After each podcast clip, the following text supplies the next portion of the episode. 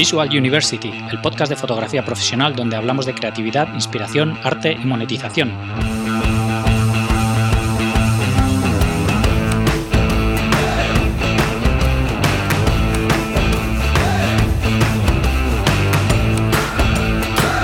Bienvenidos al episodio 21 de Visual University. Soy Gonzalo Manera y hoy tenemos con nosotros a Alejandro Iglesia.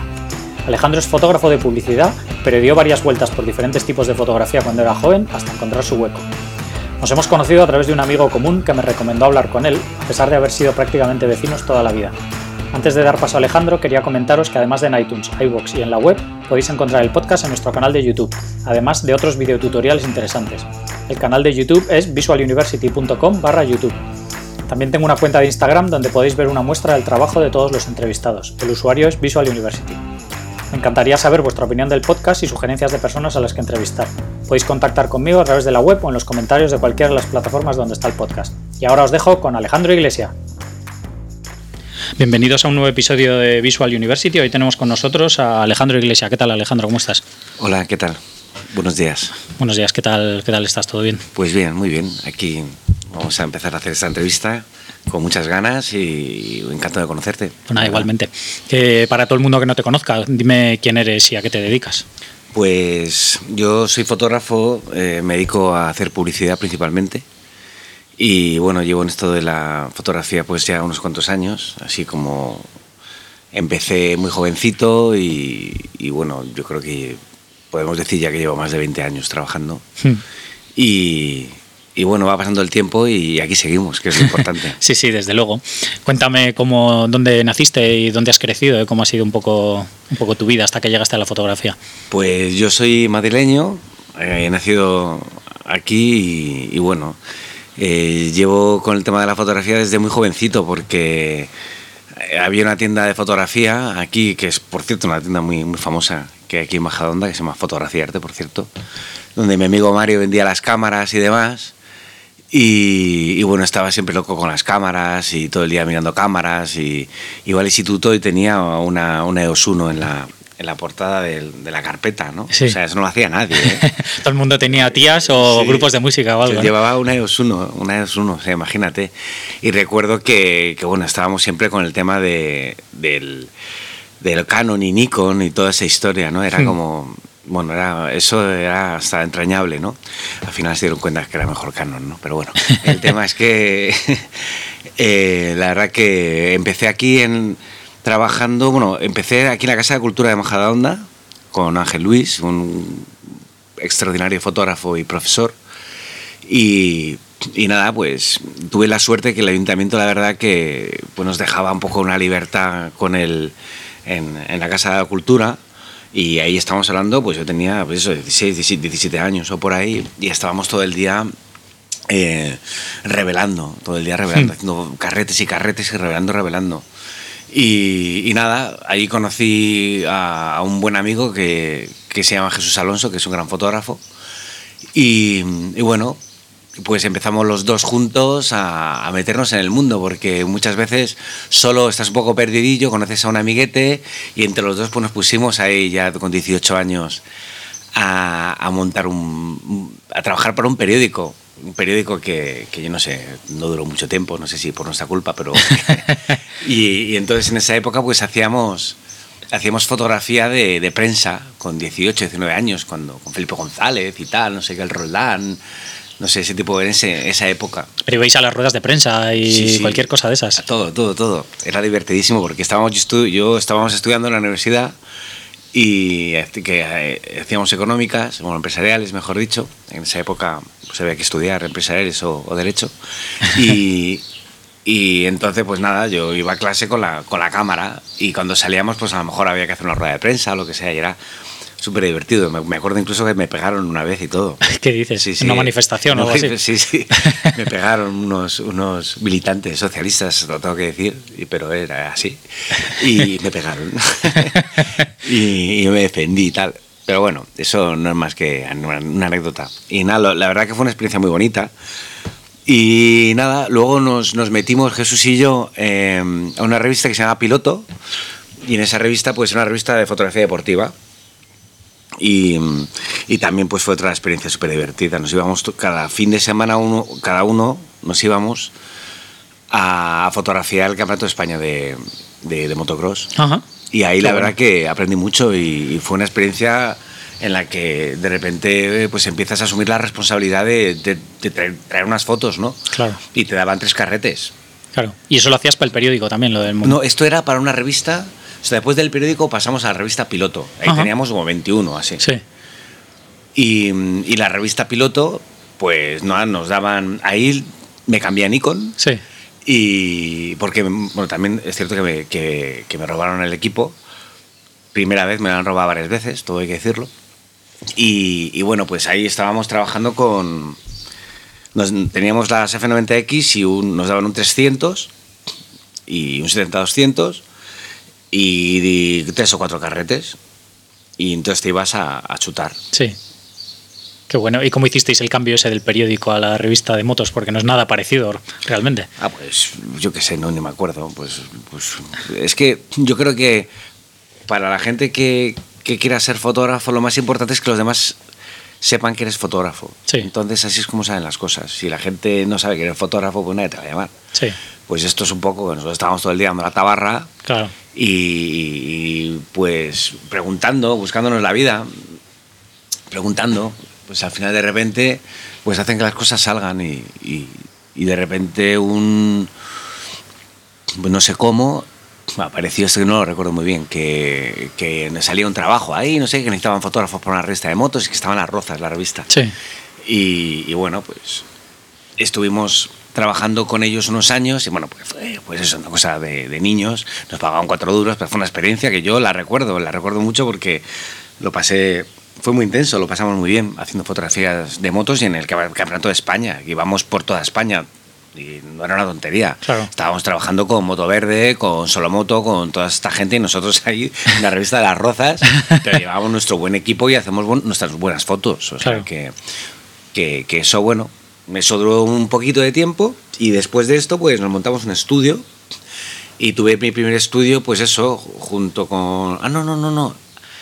Antes de esto me puse a trabajar de ayudante después de lo de las motos, me puse a trabajar de ayudante a un fotógrafo. que este fotógrafo era Ángel Álvarez. Y Ángel Álvarez, pues estuve con él unos cuantos años trabajando y ahí es donde aprendí todo. Sí. ¿Y cómo enlazaste con él? Pues por. También igual de. Iba al laboratorio a Copifoto y estábamos yendo para allá y, y de repente necesitaban a un ayudante. O sea, es que estas cosas son así. Sí, sí, de, ir conociendo gente, ¿no? Al final. Claro, realmente son como energías o si tú estás todo el día en un ambiente, en un ámbito, pues al final pues te salen cosas, ¿no? Si tú estás en tu casa eh, viendo la tele, pues no te pasa nada. Pero si estás todo el día yendo al laboratorio, yendo y viniendo, pues porque estaba yo haciendo mis fotografías personales, mis viajes y demás, pues me acuerdo que estaba obsesionado en esa época por hacer unas copias que eran en Cibachrome y cosas de estas. Sí. Y yendo allí al laboratorio fue cuando conocimos, por una casualidad increíble, que necesitaban un, un ayudante. Hmm. Y la verdad que fue bastante curioso porque preguntamos a una persona dónde estaba el laboratorio o una calle y resulta que esa misma persona era la mujer de Ángel Álvarez. Sí. y, y, por esa casualidad tremenda, pues acabamos ahí trabajando y con Ángel, pues, pues, pues fue pues casi de las épocas mejores de mi vida, porque me, encantaba ser ayudante y estar con él. Yo alucinaba. Y es una cosa que a mí me sorprende mucho cuando yo tengo ahora los ayudantes. Lo único que me preguntan es eh, cuándo se acaba y, cuánto voy a cobrar, ¿no? Sí. Yo llegaba allí y trabajaba el lunes a domingo y yo nunca me iba del estudio de Ángel, nunca, nunca. O sea, es que era. Siempre llegaba tarde, por eso, por eso se enfadaba Ángel, pero también es que trabajaba hasta las mil, siempre. Me quedaba con él hasta que se acabase todo y, y, luego, sobre todo, la ilusión que yo tenía de, poder estar trabajando ya de repente con 23 años, cuando hacía, había mucho trabajo de publicidad, trabajamos con placa y con película y eh, trabajar allí ya primera, en primera línea era impresionante. Trabajábamos con las principales agencias, para las principales marcas, hacíamos retratos, hacíamos de todo, ¿no? Y, Y ahí, claro, pues yo aprendí, lo, lo- yo estaba todo el día como loco. Al final Ángel, ya ve, algunos- algunas cosas hasta me dejaba hacerlas a mí, ¿no? Algunos bodegones y demás, mientras que le estaba retocando. Y luego aparte que cogí todo el cambio del digital con él y pues fue increíble porque estaba en primera línea, ¿no? Claro. En primera línea de, de todo.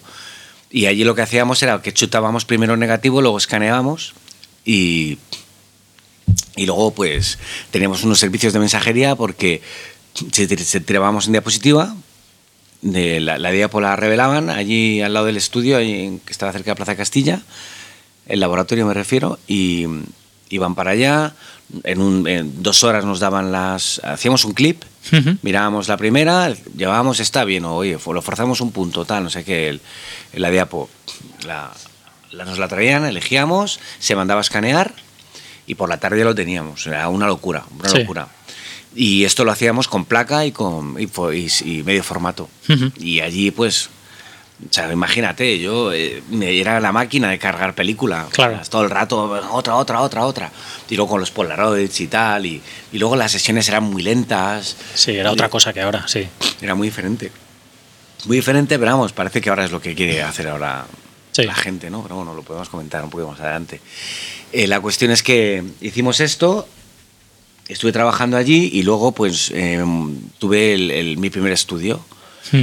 Después de esta etapa, que fue estupenda, pues, eh, pues yo creo que demasiado pronto, eh, a mi gusto, ahora que ha pasado el tiempo, a lo mejor tenía que haber continuado mi etapa como asistente. La verdad Hmm. que ahora mismo lo pienso y, y me hubiese gustado haber trabajado más de asistente, pero tenía tantas ganas de ser fotógrafo, luego aparte es que había trabajo. Claro. Es que había trabajo. O sea, yo mientras que estaba con, con Ángel, em, te movías un poco por las agencias y, y había tantas agencias y demás y había trabajo. Es que era increíble.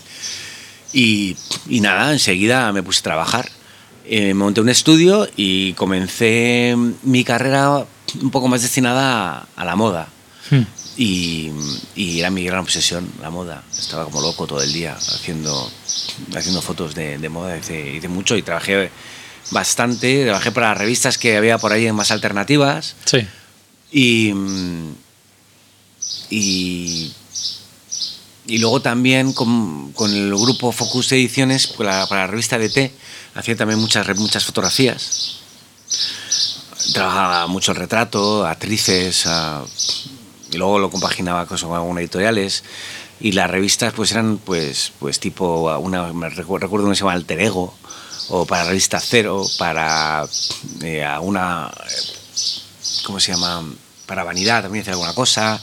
Eh, y luego pues intentábamos, intentábamos hacer muchas editoriales y colocarlas. Era Sí. un poco la idea, ¿no? A O sea, una- hacías la editorial previamente y luego Sí, la. las colocábamos. Y luego lo que sí que, por ejemplo, con Focus y con Cero, que tampoco es que sean aquí revistas ahí súper tal, pero eh, tenía la libertad de hacer lo que me daba la gana. Entonces me gustaba, yo me concentraba mucho en eso. Claro. Porque luego cuando iba a Telva o UNEL o algo así, es que miraban el trabajo en mí y decían, "Bueno, este chico, ¿esto qué es? ¿no? Sí. A mí lo que, lo que yo veía que antes era una, un concurso de creatividad, ¿no? Yo te hablo aproximadamente, tampoco hace tanto tiempo, ¿no? Hace como 15 años. Mm. Madrid era un concurso de, de creatividad. Era a ver quién hacía, quién era el más moderno. Sí. Estábamos todos picados un poco porque nadie quería que vieses lo que tú estabas haciendo, ¿no? Si tú estás trabajando en exteriores, o estabas trabajando en el estudio, o estabas utilizando un tipo de luz o de otra. Sí. Y, bueno, tengo ahí un book que te puedo enseñar ahora, lo tengo ahí mismo además de, de moda y nos encantaba Steven Meisel, por ejemplo, o cosas así, ¿no? El Vogue de Italia o, o re- revistas más adelante, el, el que se ahora siguen, el del Ten o, o Tank o todas estas, ¿no? Nos flipaba lo que era lo realmente moderno Mm. y, y trabajábamos por ello, pero aquí en, en Madrid, vamos, era complicado, la verdad. Muy Sí. complicado, muy complicado, porque estaban los que estaban ahí trabajando y, y había que tener mucho talento y muchos contactos para, para poder meterte bien fuerte en las revistas. Bueno, yo, yo de hecho estuve trabajando para algunas, como todos los meses me encargaban algo. Sí. Pero bueno, poco a poco, poco a poco fue pasando, fui compaginando esto con la publicidad y también hacía muchos bodegones. Compaginaba este, que era esta pasión, con los bodegones y trabajaba mucho. Estuve trabajando mucho para Loewe Hmm. y tirábamos en placa. recuerdo que, y a través de, de estas fotografías de Loewe, pues fui pues eso, ya empiezas a tener marcas, empiezas a tener un book un poquito más interesante, te empiezas a mover por las agencias, conoces a gente. La gran pregunta es, ¿cómo eres fotógrafo? Pues eres fotógrafo de conocer a gente. Sí, sí, sí. Una vez que te metes en la rueda, ¿no? Poco a poco vas... Sí, pero como entras, sales. Sí, sí, sí. De repente estás porque eres amigo, porque conoces, porque evidentemente amigo en el trabajo, o sea, gente que has trabajado con ellos y que vuelven a trabajar contigo y empieza a haber una relación, ¿no? Y esta es la, manera de, funcionar, no, no, hay otra. Y luego también trabajaba mucho para... Luego, bueno, ya te digo, estuve... Hasta el día de hoy he estado siempre trabajando en agencias de publicidad. Hmm. Y el tema de la moda poco a poco fue desapareciendo y sobre todo principalmente por, por la, la necesidad de, trabajar, pues dedicarte especialmente a la publicidad. Y, luego mm, el cambio al digital a mí me gustó. Me, gusta retocar, me, parece divertido. Hmm. Y, luego retoco bastante, bastante, bastante. Aunque cuando los timings son muy cerrados, encargo fuera los retoques. Eh, intento hacerlos yo algunos, o, muchos, y, y luego ahora mismo pues me encuentro en un nivel en el que puedo bocetar un retoque a un 90% y, sacarlo fuera. Sí. Entonces los retocadores pues, ah, qué bien, ¿no? Sí, ya saben lo que buscas, ¿no? Y lo claro, que yo le digo exactamente lo que quiero. Claro. No es tan abierto claro. como, oye, mira. Y, y bueno, pues así en resumen es un poco la, la trayectoria que he tenido. O sea, empezar en la prensa cuando era jovencillo, Luego, tener ya, bueno, estar de asistente, aprender mucho, estar de montarte un pequeño estudio, estar allí años peleando y, hasta el día de hoy en el que lo que principalmente hago es publicidad y, bueno, me gusta. Estoy ahora en una etapa de cambio, también con ganas un poco de volver a, a los comienzos. Hmm también un poco vas evolucionando en la vida, familiarmente y demás, y ya puedes estar un poquito más estable. Y la verdad que actualmente lo que más me apetece sería retomar un poquito lo que empecé, ¿no? Hace tiempo y el tema de la publi, pues creo que mm, está cambiando mucho y ahora mismo todo el mundo es fotógrafo y la criba está siendo enorme. Porque ya como todo el mundo es fotógrafo, ya no se buscan fotógrafos los que trabajan y los que van a trabajar no van a ser fotógrafos, son, se buscan artistas. Sí. Gente con sensibilidad, gente que llegue un poquito más, ¿no? De hecho, a mí ya me están contando, me comentaron el otro día un amigo que, están trabajando gente por ahí que ni siquiera cogen la cámara prácticamente, ¿no? O sea, una especie de directores de arte. Sí.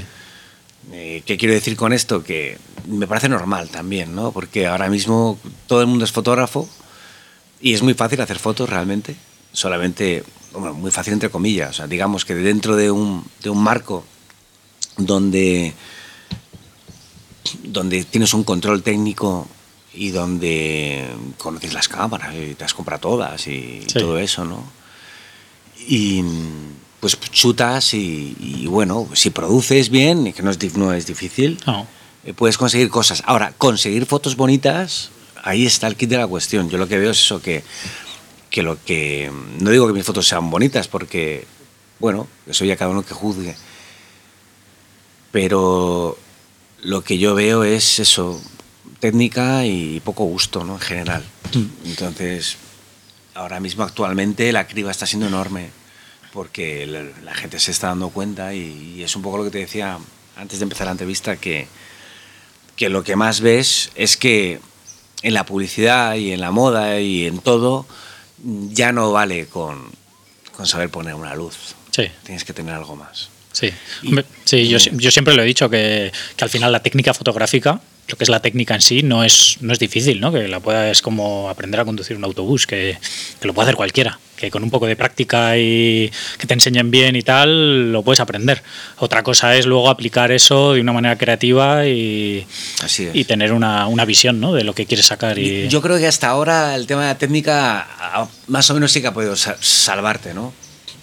Y realmente la técnica, no, yo, más que hablar de técnica respecto a, a controlar cómo funcionan las cosas es el ser efectivo, ¿no? Hmm. O sea, un- a mí, por ejemplo, me contratan porque saben que si hay un presupuesto X, ese presupuesto conmigo va a estar, saben que va a salir las cosas bien. Sí.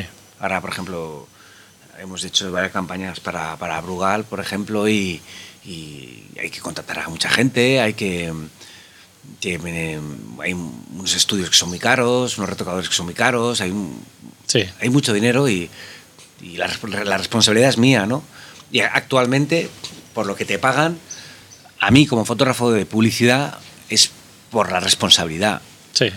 esa responsabilidad, el saber que tú no la vas a fastidiar, no, la vas, no vas a hacer mal el trabajo, es lo que Sí. realmente hace que, que tú tengas un caché u otro. Hmm. Si yo estoy trabajando para, para una supermarca y, y tengo un, un presupuesto grande, la agencia va a querer trabajar con alguien que lo vaya a hacer bien. Sí, sí, sí. que no se Entonces, la sí, juega. y yo, por ejemplo, yo, por ejemplo, muchos trabajos son técnicos y, y- lo hago técnicamente, lo haces bien, pero que ocurre que cuando luego estás en el, en el set, de repente la técnica desaparece y hay problemas que completamente trascienden de lo técnico, Sí. que es como, por ejemplo, si es, si es bonito o es feo. Entonces yo, por ejemplo, cuando ahora mismo yo técnicamente no hago nada, yo tengo un equipo Hmm. que ellos hacen todo. Yo tengo unos ayudantes. Sí, que tú diriges Yo, ya- y yo ya directamente les digo, poner las luces. Sí. Me dicen, ¿cómo? Le digo, yo qué sé, ponla tú. Como, te, lo, como lo veas bien. haz- llevamos trabajando años y años. O sea, Sí. yo estoy concentrado en. Claro, ya saben lo que buscas también, ¿no? Claro. Entonces, ¿qué es lo que ocurre? Que yo, hombre, luego evidentemente, pues, pues ya lo ajusto, ¿no? Pero yo cuando estoy trabajando, lo último que estoy pensando o, o que necesito pensar es, es en eso, ¿no? Yo tengo que tener la seguridad de que mi equipo van a saber ha- hacer el trabajo. Sí. Y yo estoy concentrado con mi cliente y qué es lo que queremos transmitir. Hmm. Y ahí está el kit de la cuestión, ¿no? El, si tú estás haciendo una, una, una campaña, diferentes eh, según el acting, según cómo se coloque el, el producto o, o mil, mil elementos que son pequeños y hay que estar concentrado en eso, no, estás, no puedes estar concentrado en... Lo de las luces es el juego, ¿no? Sí. Yo digo siempre que, siempre que estoy chutando, estoy disparando y le digo a todo el mundo, ¿qué, fácil es hacer fotos, no? Solo- solamente hay que apretar un Sí. botón. Siempre digo eso, hay que apretar un botón y ya... Y ya sale todo. Y ya sale todo, ¿no? Pues claro, esa es la, esa es la gracia, pero Sí. la realidad es que para... para Sí, para tener todo colocado para que salga es un ahora son- proceso, sí. Las fotos se hacen antes. Sí. Es mucho, tiene mucho trabajo antes, mucho trabajo hablando con los creativos. Y a lo mejor una tontería de foto que tú puedes ver y, y realmente dices, ostras, es que llevo, llevamos pensando en esto muchísimo tiempo para esta chorrada, ¿no? Sí. Pero es que des- de- de- detrás de esa, de esa tontería hay un, pues un lenguaje muy grande, ¿no? Que, que es el lenguaje de la publicidad. Entonces, digamos, ese es mi campo y en el que me siento a gusto y trabajo muy bien. La gente me contrata por eso, porque saben que, que no, no va a haber problemas. Claro. Y luego la, la pospo la tengo muy controlada y estoy chutando todo el rato pensando en, en los cambios que me va a dar el creativo.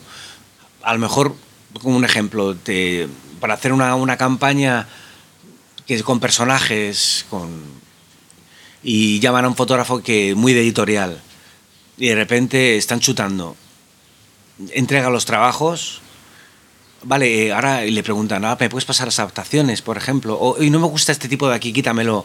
O, oye, ¿por qué no lo hacemos? Oye, ¿qué me estás contando? ¿Que tengo que quitar a quién? ¿Que tengo que hacer esto en formato qué? ¿Pero qué me estás contando de valla, no? Entonces nosotros estamos trabajando todo el rato planificando todos los problemas que vayan a surgir Sí. después del... O sea, lo, de- lo del shooting es, es lo menos importante. Lo más importante es el predecir qué es, cuáles son los problemas que va a haber o que pueden haber. Hmm.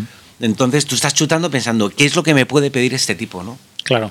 También es importante saber si has trabajado con ellos previamente, ¿no? Y saber por dónde va cada uno No. o no necesariamente. No necesariamente. Principalmente es el, el, el conocer el producto y conocer, conocer el medio. Hmm. Entonces, muchas veces al revés. Si estás trabajando con gente que ellos llevan poco tiempo, les haces tú las preguntas, ¿no? Por eso ya te contratan. Oye, ¿y dónde va a salir esto? ¿Y qué vais a hacer con ello? Y a lo mejor estás chutando y le digo, oye, mira, te voy a hacer unos fondos limpios y voy a hacer unas pruebas y voy a hacer un por si acá con este, con este, con este. Ya sé que has dicho que este modelo no te gusta mucho, pero voy a hacerle también con este otro por si acaso y tal. Y estás todo el rato haciendo por si acaso, por si acaso. Y luego te vas con una cantidad de material ingente a casa, bueno, al estudio, y, y luego ya veremos qué es lo que sale, ¿no? Y luego lo que nos pide muchísimo es el estar chutando y reconstruir fondos. El, de, de, repente estás, tú estás haciendo un trabajo y todo lo que hay detrás hay que rehacerlo ¿no? digitalmente. Sí. Entonces, eso, tú imagínate que estás allí y si no tienes, no tienes esa experiencia, estás jodido. ¿eh? Sí. Sí, sí, sobre todo cuando se manejan presupuestos importantes. Claro, exactamente. Y luego aparte, cuando a ti tú estás manejando un presupuesto importante, eh, tú no puedes, tienes que estar diciendo que sí a todo y sin problema y ahora mismo, ¿no? Claro. Entonces, digamos que eso es el resumen, esto último de lo que yo hago. Sí. O sea, resol resolver problemas. Resolver problemas, sí. Al final es el trabajo del fotógrafo, ¿no? Eh, un cliente tiene una necesidad y tienes que llevarla a cabo sea como sea, ¿no? Exactamente. Que siempre hay problemas de que un modelo se ha puesto malo, que el de UPS no ha venido con el producto que tenías que hacer y tienes que salir a comprarlo. Sí, por, por ejemplo. O, o, lo que te digo, de repente, lo que nos ocurre mucho, nosotros ahora mismo trabajamos mucho en rodaje, por ejemplo, ¿no? Hmm. Y de hecho tengo uno el lunes y martes. ¿Y qué ocurre? Que la campaña gráfica parece que se les olvida. Sí. Sí, que entra es secundario ya, ¿no? Sí, y tú vas allí, te llaman, oye, tal, no sé qué, te para acá, a hacer las fotos de no sé qué, de Orange o Bafón o lo que sea y tal. Y te hemos puesto aquí, y de repente llegas aquí y dices, ¿y ahora cómo hago yo esto? Si no hay luz, los modelos tengo tres. Sí.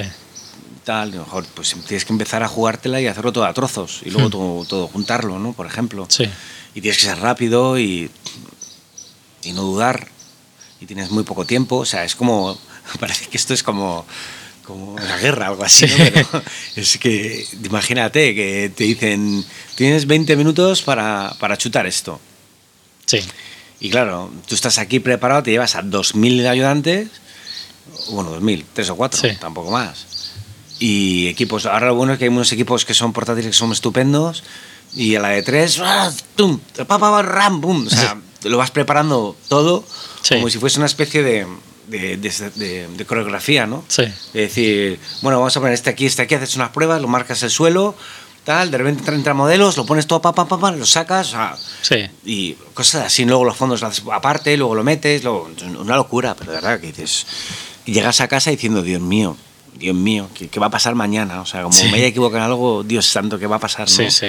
Entonces es un poco, la publi en ese sentido eh, es, es complicada y yo trabajo bastante en esto justamente por porque o sea yo sé que cuando las cosas están jodidas me llaman hmm. porque soy bastante nervioso y, y pienso rápido y, y, luego tengo pues eso yo creo que tengo cierta sensibilidad como para para poder me comunico bien con la gente por ejemplo tengo una, una hay una campaña de Pepsi en el en el en el ebook que está muy bien porque era una campaña internacional de Pepsi y hicieron unas fotografías con futbolistas en, en, en todo el mundo, ¿no? Uh -huh. Entonces me llamaron a mí de Barcelona, una agencia, y me dicen, Alex, que si puedes hacer estas fotos y tal. Y yo, pues mira, estupendo. ¿Cuándo hay que ir?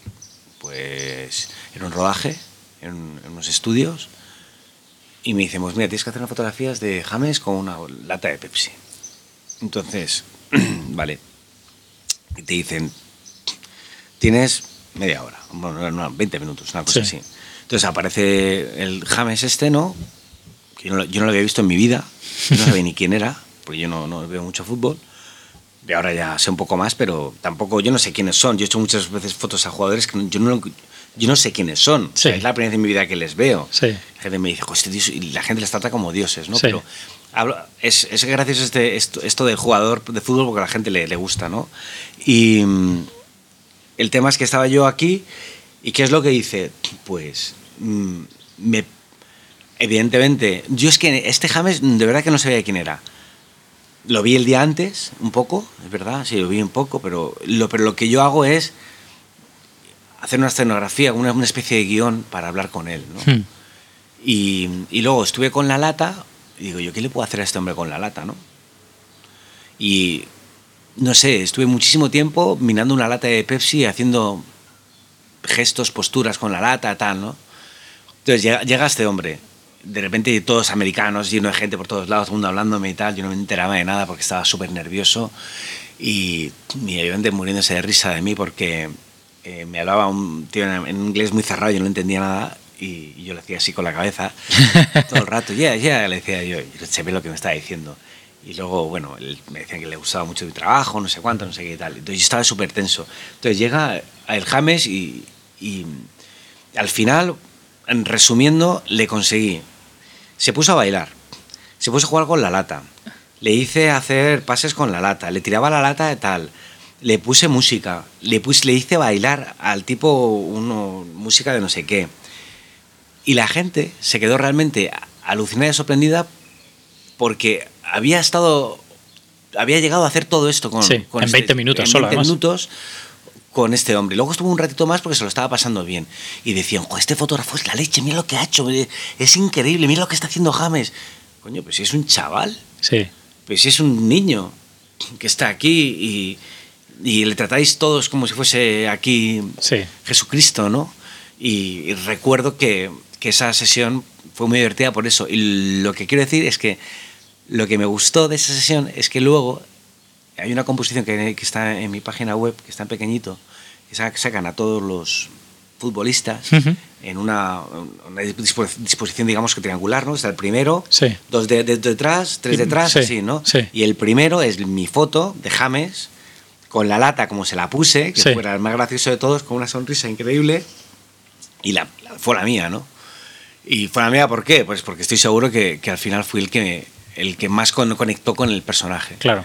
Y, y bueno, hago mucho retrato y yo creo que, que es muy difícil hacer retratos a personajes, pero eh, quizás, pues eso, intento tener bastante buen rollo y con, con la gente y tener una, una cercanía con el personaje para intentar lograr Sí. algo. No siempre lo consigo, evidentemente, hay muchas veces que es imposible, Sí. pero yo creo que desde el punto de vista de los retratos, que hago bastante, pues eh, también va por ahí la, la historia, ¿no? Claro. ¿Y qué haces en tu, en tu tiempo libre? ¿Haces fotos también? ¿O te gusta hacer fotos de viajes? ¿O hacer.? Pues es que ahora mismo, digamos que mi tiempo libre lo dedico a la bici. Escalo, también un poco.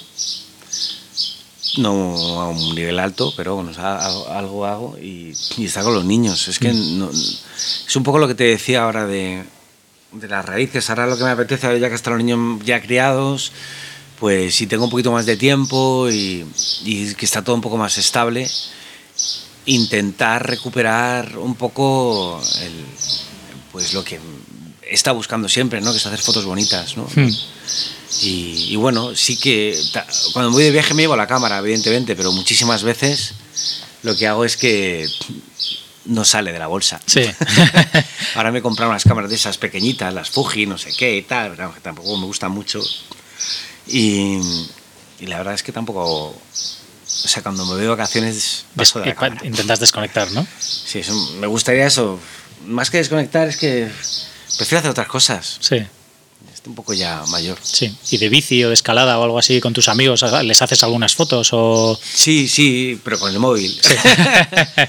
pero sí, a veces no, te- me llevo la cámara y, y lo que pasa es que como no son pros, pues tampoco te quedan bien las fotos, al final digo paso. Sí. Prefiero montarme una sesión buena, Sí. llamar a alguien y que me haga, y ya me llevo un flash y hago no sé cuánto. Siempre, siempre estoy pensando en hacer cosas que luego Sí. nunca hago, la verdad. ¿eh? Sí, yo creo que proyectos de esos tenemos todos demasiados, ¿no? En la cabeza. Todo el rato estoy pensando, pues sí, voy a hacer esto, lo otro, tal, no sé qué. Pero de vez en cuando sí que es cierto que sí que los hago. ¿eh? Hmm. O sea, cada, cada año hago siempre algún proyecto personal Sí. y, y yo creo que ya a partir de este año, que están las cosas un poquito más estables, voy a, voy a, a continuar, ¿no? Porque Mm. además me, me apetece, me veo, me veo con ganas. Y luego incluso, esto, bueno, como ahora está todo el mundo con el, con el ana- analógico y todo el rollo, Sí. ¿no?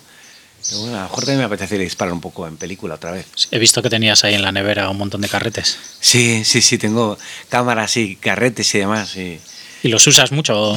pues la verdad es que no, pero ahí, por eso están ahí en la nevera.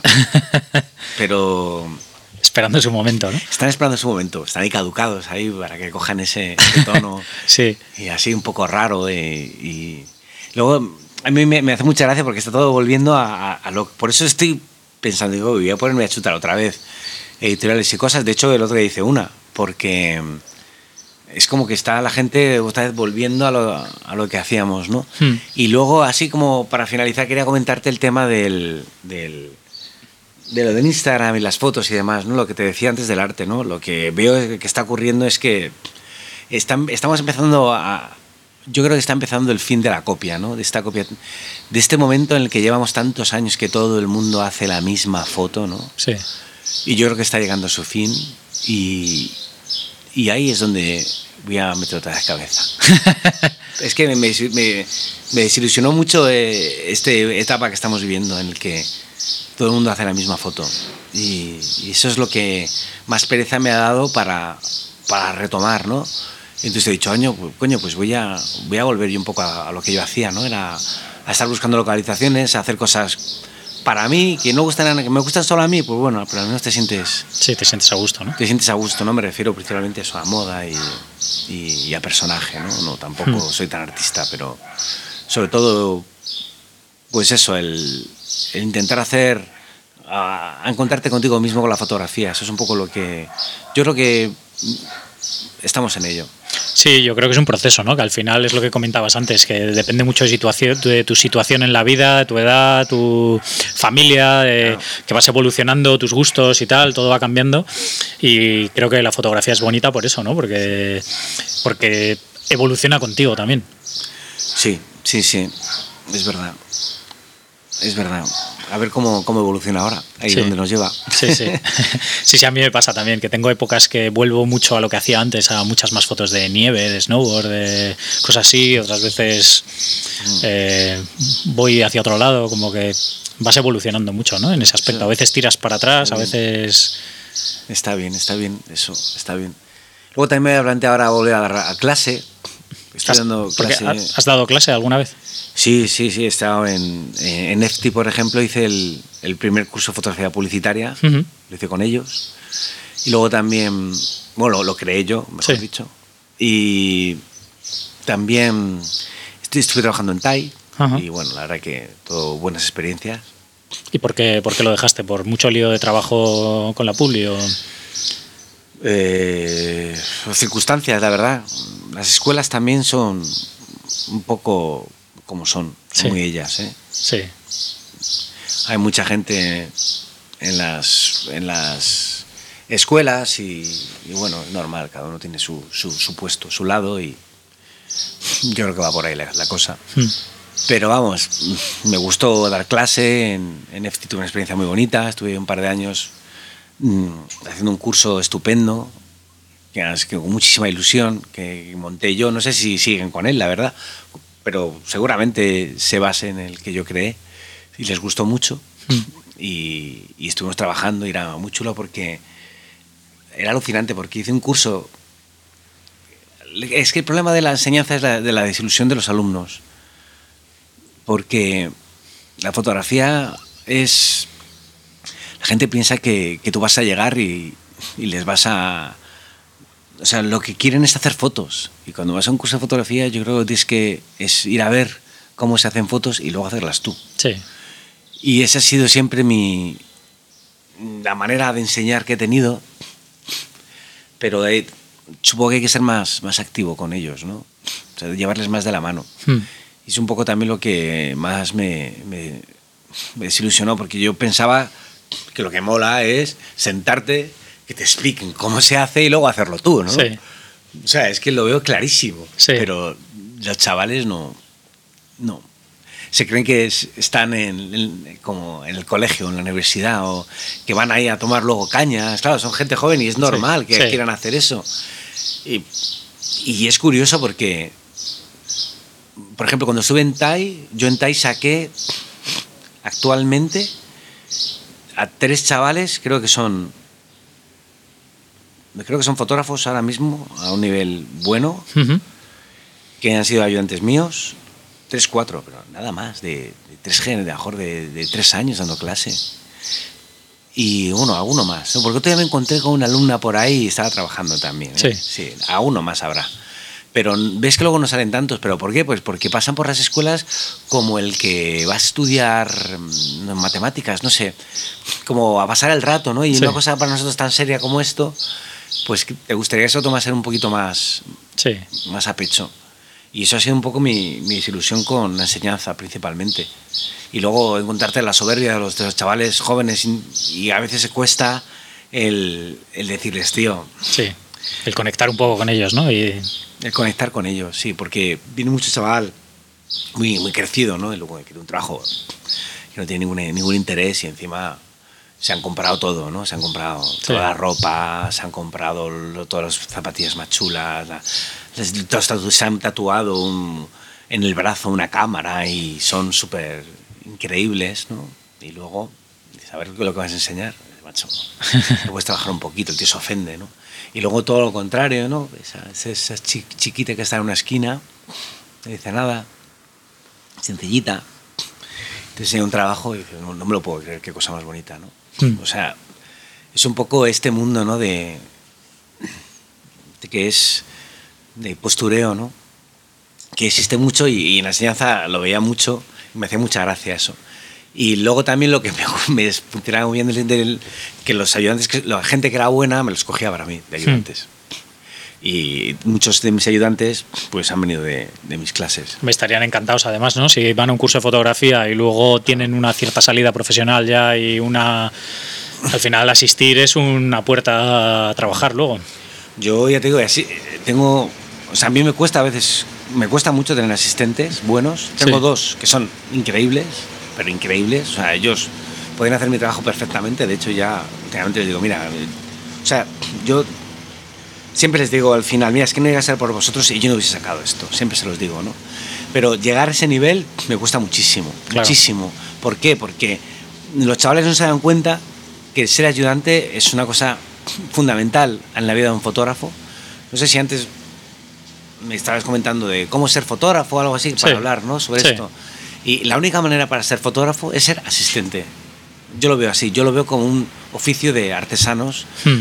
Y yo soy un fotógrafo de publicidad porque yo estuve con un fotógrafo de publicidad. Sí. Si hubiese estado con más fotógrafos de moda, seguramente... Hubieses tirado por otro camino. Hubiese tirado por otro camino, a lo mejor, pero yo enseguida, pues claro, eh, lo que quieres es trabajar con como de lo que has aprendido y, y sí. las experiencias que, que, tú vives de asistente son las que te valen luego cuando estás en sesión porque en sesión te pones muy nervioso sí. con una con, verdad es una sí. experiencia bueno no lo sé todo el mundo pero yo por lo menos y muchos fotógrafos que conozco también yo no me pongo nervioso pero o sí.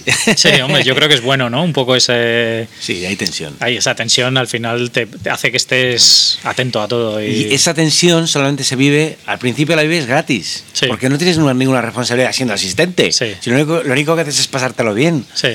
¿Y qué ocurre? Que yo traigo, asistentes y lo único que están pensando es en cuándo me voy a ir y cuándo me vas a pagar, ¿no? Entonces, a mí es lo que más me llama la atención de, de, la gente joven. Por eso, y así un poco para acabar, os comento que todos los que escuchéis esto, los que realmente sintéis pasión por la fotografía, vais a y trabajéis de asistente y estéis metidos y estéis concentrados y tengáis una oportunidad, aprovecharla, estar ahí, sacar todo lo que podáis de ese fotógrafo o de esos fotógrafos y esa es la mejor escuela. Y luego, vosotros por vuestro camino, intentar imitar, intentar copiar o intentar ir por otro lado. Pero la, el camino, para mí, sin lugar a duda, es estar concentrado y si tenéis la oportunidad de asistir, aprovecharla. Y no estéis, no estéis pensando en.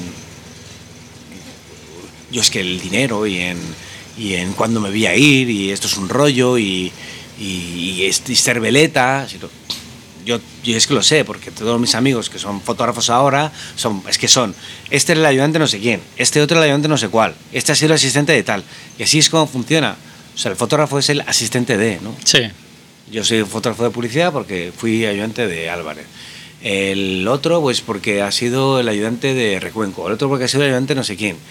Y es así realmente como, en cierto modo, en cierto modo eh, ahora, por ejemplo, Fede, un ayudante mío que está siendo fotógrafo, pues es, fue mío y ahora ha sido de, de Gorka, pues es así como Sí, va, es sí. que no, no va de otra manera. Es la mejor manera de aprender, ¿no? Sobre todo de vivir, no solo, o sea, que aunque tengas la técnica fotográfica que hablábamos antes, es una manera de vivir eh, toda esa otra experiencia que hay en una sesión fuera de, de la técnica, ¿no? De el trato con el cliente, el, el trato con el director de arte, el... La tensión que la tú de- vives. claro. Sí, O sea, los, mis estudiantes curran, ¿eh? sí, sí, yo me, y, ya me y- imagino. y- y mi tensión se la traslado. Claro. Y claro, luego supongo que. Yo, yo creo que por eso saca tantos fotógrafos. Yo he sacado un montón. ¿eh? y son, son tensitos. Mis, mis, sesiones son cuidadín. Claro. Entonces, claro, cuando te vas una de estas o... Pero vamos, en cualquier caso, yo el otro día hablando con un amigo que es fotógrafo de moda, un- uno de los mejores que hay ahora, y, y el tío me cuenta, me, habla de ser fotógrafo y su ansiedad, ¿no? En las, para que las cosas salgan bien, que gusten, tú estás trabajando y de repente que le guste a la gente, mejor estás chutando y no me gusta, ¿cómo? No me gusta. ¿Y ahora qué coño hago, no? Ahora cómo salgo, ¿no?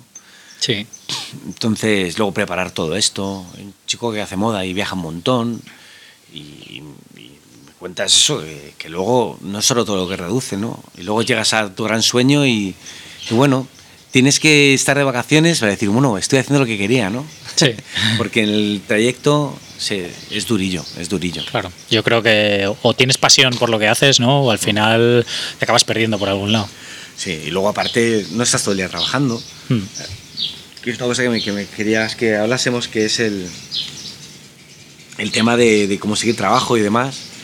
Pues eso, hay épocas que tienes mucho trabajo y otras épocas que no, y cuando no tienes trabajo estás muy preocupado porque tienes que conseguir proyectos y cuando tienes muchos proyectos estás muy agobiado porque no sabes cómo entregarlos. Sí, Entonces es una vida un poco complicada porque tienes muchas subidas y bajadas morales o, y, y esto a veces es duro, es duro, o sea, no es tan divertido. A mí la verdad que me encanta, yo tengo Sí. que decirlo. sí, O sea, yo soy una persona que me, que me gusta mucho mi vida, sí, pero sobre todo cuando hay trabajo. claro. Cuando las cosas van bien, eh, mola mucho. Ahora, cuando las cosas van mal, es jodido. claro. es jodido. Y la crisis que hemos vivido lo hemos pasado mal. Hemos estado sin disparar y sin trabajo y luego con, pues eso, gente, trabajos que no se cobran, eh, deudas que vas acumulando, luego de repente se empieza todo a, a solucionar, gracias a Dios, pero es, es durillo, alguna etapa es dura. Ahora, cuando las cosas van bien, pues mola. Es chulo. Sí, sí, sí, desde luego. ¿Y cómo haces ahora la búsqueda de... ¿Tú si- sigues buscando activamente clientes y yendo a agencias y tal? ¿O más o menos ya tienes un... Estás siempre. Es que las agencias, la publicidad, es como los fotógrafos. Cada mes hay uno nuevo. Uno nuevo, Bueno, sí. cada mes no, cada minuto hay uno. Sería como los fotógrafos. Pero quiero decir que la- las- lo- los creativos se van moviendo de un lado a otro. Sí, sí, cambian mucho de agencias, sí. Y luego hay, cada vez hay mm, nuevos nombres de agencias y, y- y son como los fotógrafos porque hay agencias que están de moda, luego dejan de estar de moda, luego pasa a estar otra. Entonces digamos que estás un poco atento a ese devenir de las agencias. Claro. Y hablamos, hablamos mucho de las agencias, pero es que también yo soy un fotógrafo, yo, yo me considero publicista. Sí, ¿Y qué ocurre? Pues que conozco a gente que está metida en la publicidad y a productoras y demás, y, y boca a boca pues hace que te vayan llamando. Pues el que estaba en esta agencia luego sale a otra, ese te llama y demás. Y cuando tengo un hueco, lo primero que hago, pues evidentemente es mandar mails, hablar con la gente y estar activamente, constantemente eh, buscando clientes. O sea, no puedes parar. Claro. No puedes parar ni un momento, ni un momento. Y como pares, vamos, Sí. se nota. Y Sí, digo sí. yo porque he parado más de una dos veces y de tres. Sí. Pero entiendes, ostras, es que si yo sin, sin conocer a, a nadie, ¿no? Pero yo es que tengo la fortuna que tengo amigos, amigos, amigos, pues que son publicistas y... Sí.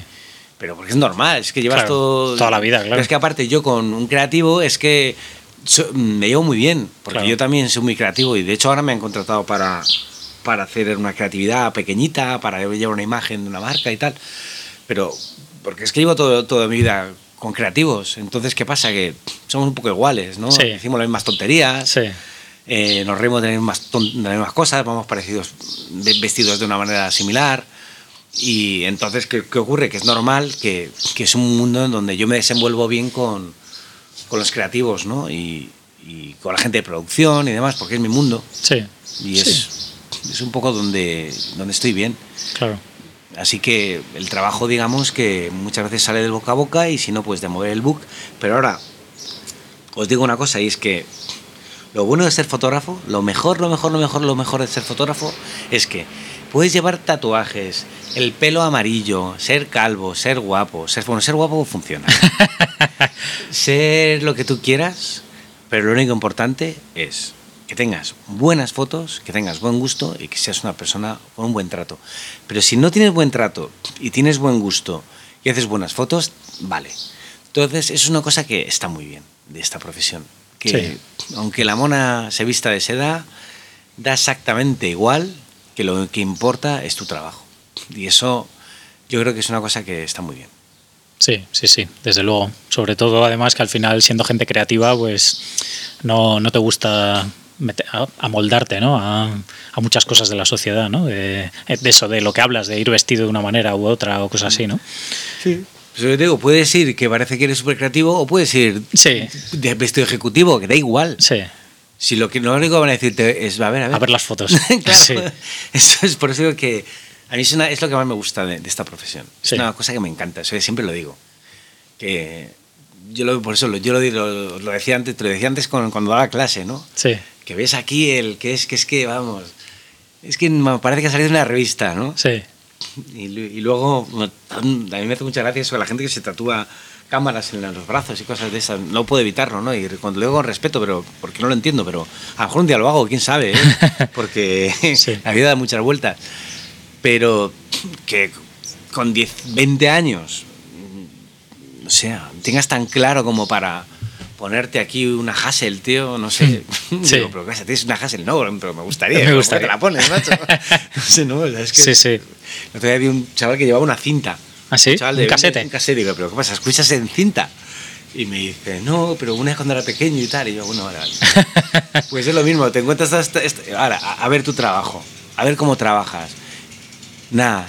Y luego ves a otro que está todos los días, la constancia, ¿no? La constancia y el focus muy importante en la, en la fotografía. Sí, Igual que tú me, me comentas, ¿no? Que llevas el estar ahí todo el día haciendo fotos de acción, estar concentrado en, en un mundo, igual que yo te estoy hablando que estoy concentrado en un mundo, ¿no? Eso es básico, ¿no? El, Claro. El, el de estar con la cabeza en, en algo y proyectarlo y ser constante. Y bueno, pues voy a hablar de, de más ejemplos de gente que conozco que son ahora mismo fotógrafos internacionales de, de primera línea que a base de, la- de su tenacidad, la tenacidad y la constancia han llegado a, a lo más. Tenacidad, constancia y, y no perder la Claro. esperanza y, en ti mismo y, y sobre todo tener algo dentro que enseñar. Pero ahora, si no tienes nada, sí, por mucho que seas tenaz sí. y lo único que te preocupe es comprarte cámaras, pues Claro. Sí, sí, al final mucha gente me pregunta, ¿y por qué no le has preguntado qué cámara utiliza tal? Y digo, al final es que las cámaras son herramientas y lo que importa es el- el- lo que tienes en la cabeza, ¿no? La- A, a mí me gusta, porque como yo soy un fotógrafo también un poco de chusquero, pues no puedo evitar que me gusten las cámaras, la verdad. Hombre, yo creo que al final un poco friki de los Sí. gadgets y los aparatos todos somos, ¿no? Porque al final te gusta... Pero vamos, yo por ejemplo tengo, ahora me he comprado una que yo, yo no sé cómo, o sea, lo que me ocurre es que ya no sé cómo funcionan. Sí. Y no, no es broma, ¿eh? O sea, tengo que estar antes eh, muchísimo rato pensando y ahora, o sea, sé cómo funcionan bien, pero como, mm, bueno, me, me hago un poco, o sea, no, no me he leído ni las instrucciones, ni sé muy bien cómo funciona. Sé que tiene una, una- mi cámara tiene un modo de silencio, por ejemplo. No sé ni cómo se quita ni cómo se pone. Y muchas veces digo, joder, me tengo que aprender, ¿no? Sí. Porque me gustaría ponerlo ahora, pero en este momento Sí. no me da tiempo a aprenderlo. ¿no? Cosas así, ¿no? Antes no me, antes era imposible que pasara eso. Claro. Vamos, el libro de instrucciones de, de la cámara era mi, mi Biblia. También de todas maneras, ahora estamos en una dinámica de cambio de cámaras y tal mucho más rápido que antes, ¿no? Antes te comprabas una, sobre todo con el carrete, te comprabas una cámara y te duraba años y años. Y ahora estás cambiando de cámara cada Sí, un par de años o así. Yo no. yo la verdad que las... O sea, yo, me, yo he cambiado de cámara ahora. Yo tenía la, la 1DS, la Mar 3, que me costó una barbaridad. Y la, y la he cambiado porque realmente necesito...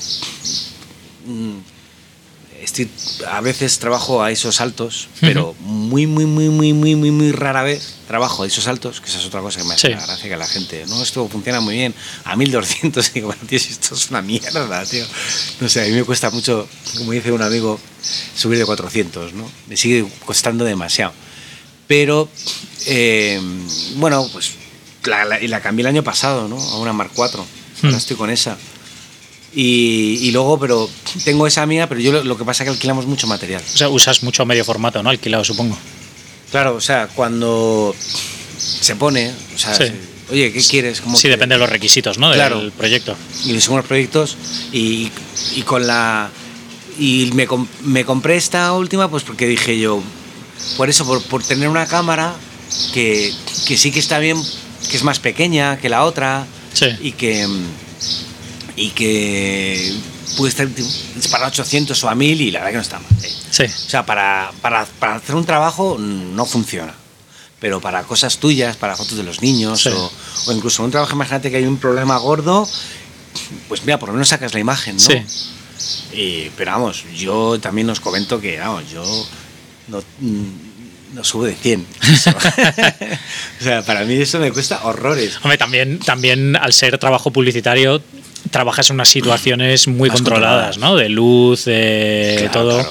que está todo súper medido, que no, Claro. que no es que llegas a un evento y no sabes la luz que va a haber y la tienes que subir a 6400 porque si no, no se ve a nadie. Claro, exactamente. Y estas cámaras te permiten hacerlo, es algo increíble, ¿eh? Sí. Pero increíble, ¿eh? Y luego para internet te da igual, ¿no? Sí. Que tirar a, a esos saltos, luego salen chiquitillo, ¿no? Sí, no Para nada. Instagram Sí, y cosas de ruido ni se ve, claro. O sea, que, que en eso estamos. Que, que bueno. Y, y ¿Y, ahora que, hablabas de Instagram, ¿usas las redes sociales de alguna manera para tu trabajo? O... me encantaría. Por favor, si alguien me está escuchando y quiere ayudarme, que, que me llame, que me lo haga. es que soy. No, no. Ahí me ha pillado, me ha pillado, la verdad. Sí. Sí, porque me- me- me- a mí es que me, agobia un poco el, el- el- el enseñar a todo el mundo lo que estoy haciendo también, ¿eh? Hmm. No me gusta. Bueno, al final también te sigue el que, el que le interesa saber lo que haces, ¿no? Ya, pero no, es como que no, no, no tengo ni making offs casi ni nada. Es como que, no sé por qué, soy, intento que no, ¿eh? Pero, o sea, pero no es, no es por, es porque, por humil, me parece tan soberbio el estar aquí enseñando lo, Sí. lo guay que eres que es por eso, no, por, no porque Porque quieras mantener el secreto, ¿no? De sí, lo que haces. exactamente, no es por eso, es por es esta historia de, pues mira lo que hago, ya estoy Sí. no sé qué, ya estoy chutando en no sé dónde. Sí. Una- y siempre que estoy disparando digo, por favor, hacerme fotos para el making of y luego nunca hago nada con ellas, nunca, nunca, nunca. Y a lo mejor lo debería hacer y debería trabajarlo más y, y quién sabe. A lo mejor después de esta entrevista me llama alguien y, y se viene a, a- Hacer- a- a hacerme community manager, ¿no? Pero me gustaría, la verdad que me gustaría, lo he intentado, ¿eh? Lo he intentado, Sí. ¿eh? Lo he intentado, pero luego es que me parece... Es otro, es otro trabajo Es que es sí. otro trabajo, es Sí. un trabajo. Tienes que estar ahí, ser súper constante, y estar todo el día con el móvil y luego a mí el móvil, pues eso como todo, a todos al final es un agobio. Y, Sí. Es una distracción más en todo lo que tienes que hacer, ¿no? Sí, otra distracción. Y sobre todo que si quieres que la gente te vaya siguiendo y viendo, tienes que interactuar, tienes que ir publicando regularmente, que al final tienes que Sí. estar pendiente de... Mi Instagram, pues, o sea, es que es lamentable. O sea, es patético. Y ahora que es un error, ¿eh? O sea, ahora mismo si no eres un... No tienes millones de seguidores, estás jodido, la verdad. Y, y es la verdad, ¿eh?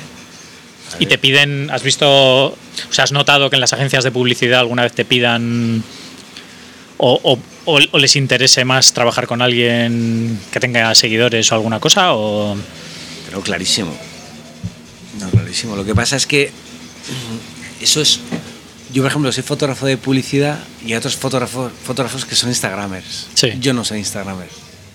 A mí, entonces, como yo no soy Instagramer y nadie me, nadie me va a llamar para ser Instagramer, Sí. por eso paso. Claro, Porque, ¿qué voy a hacer? ¿Competir ahora mismo con un tío que tiene.? Es que no sé ni cómo se mide eso. No sé cuántos K, 62K, eso es mucho. Sí, 62.000. 62.000 o 100.000 K o lo que, Sí. no sé, lo, que, lo que tengan. Y yo que tengo 300 seguidores, pues yo no soy Instagramer. Sí. Mm, y ya está. Entonces, yo, de hecho, tengo amigos que lo son y ellos hacen un tipo de fotos que son fotos de Instagram. Y además que yo les envidio muchísimo porque hacen básicamente siempre lo mismo, luz natural, por la tarde, hacen la misma historia y repiten, repiten, repiten, Eh, y repiten. les funciona súper bien. Les funciona súper bien, tienen una especie de poción mágica ahí y los tíos pues van, van trabajando en ello y, y- y cada vez están cogiendo más a través de esto, pues van cogiendo, van compaginando este mundo Instagramer con ya, claro, evidentemente cada día hacen, hacen más fotos Sí. y tienen más cultura y, y cada vez sus fotos son mejores y cada vez tiran para arriba. Sí. Mm, y, y está muy bien, es otra, otra manera también de, de, de- de meterte en esto de la fotografía, ¿no? Pero es que yo, por ejemplo, sé que nunca voy a ser Instagramer, Hmm. porque es un tipo de, de fotografía que no, que no voy a... No, no, no voy a dedicarme a ello, Claro. a hacer ese tipo de imagen. Prefiero estar moviendo la cabeza para hacer un montaje que es una locura o hacer una cosa así como súper especial para un paisaje súper bonito, tal. Pero hacer fotos, no, no lo sé, es que tampoco, quién sabe, a lo mejor luego dentro del año que viene tengo 5K. que esto de la fotografía esa es otra, ¿eh? Sí. Lo que dices hoy a lo mejor mañana es Sí, de otro sí. color. Sí, sí. Sí, hombre, y- tanto, y, lo que comentábamos, ¿no? Que, que se- según tu momento de la vida, que tiras para un lado para otro y lo que ahora pensabas que jamás harías, a lo mejor es lo que, Es que lo que te lleva. De, a lo mejor dentro de dos años, pues eres otra persona, ¿no? Y, y como eres otra persona, haces otro tipo de imágenes, otro tipo de cosas, que es lo bueno también que tiene la vida, ¿no? Que, a cualquier edad puedes, en tres años, darle un, un cambio radical a, a- tu vida y a tu imagen y a todo. Así que nada, que nadie se espere y que, y que lo siga intentando. Sí, sí, desde luego. Siempre suelo terminar preguntando algún consejo para gente, la gente que está empezando y tal, pero bueno, ya has comentado un poco tu consejo principal, ¿no? Que sería lo de lo de asistir, sobre todo. Sí, yo, yo, o sea, si realmente quieres ser fotógrafo, pégate a un fotógrafo. Yo creo que esa es la, la idea. Y cuando te pegues a ese fotógrafo, que ese fotógrafo disfrute contigo. Ese es el segundo, el segundo paso. Sí. y el tercero es el, el no desistir y que, no se lo digo a, toda, a la gente, se lo digo a mí mismo, ¿no? El siempre estar trabajando, ser constante y, y saber que, que al final hay una selección y esto es como una oposición, ¿no? Al final van a ser los mejores quienes van a ser seleccionados por mucho que lloremos pensando, no, es que los amigos, es que no sé qué, es que los enchufes, no, no. Ya puedes ir vestido como quieras, ya puedes tener el coche que tú quieras, ya puedes tener lo que tú quieras, que al final te van a mirar tus fotos y punto. Sí. Y, y ese es el, el consejo que, que me parece el más, el más importante, ¿no? Que sea, cada uno sea que, que intente buscarse a sí mismo y que eso sea muy perseverante y, y que consiga tener un propio lenguaje, que es lo único que es lo que realmente se valora y es ya con esto sí que acabo que de aquí a un tiempo solamente se va a buscar el lenguaje de cada persona porque hay demasiados fotógrafos y de esa- este- antes no era así ahora mismo es tu lenguaje el que el que te va a hacer trabajar Desde luego. Pues nada, Alejandro, muchísimas gracias. Pues placer charlar contigo. y nada, a ver si nos vemos en, en otra. vale Pues nada, Bien. muchas gracias. Un abrazo. un abrazo chao Hasta luego. Bien, esto ha sido todo por hoy. Quiero dar las gracias a todos los que hayáis escuchado esto hasta el final y a Alejandro por habernos dedicado este rato. Echad un vistazo en visualuniversity.com barra 21 para ver todas las notas del programa con enlaces a la web y redes sociales de Alejandro. Si os ha gustado, por favor, dejar una valoración en iTunes que me ayuda mucho a que más gente encuentre el programa. Un saludo y hasta la próxima.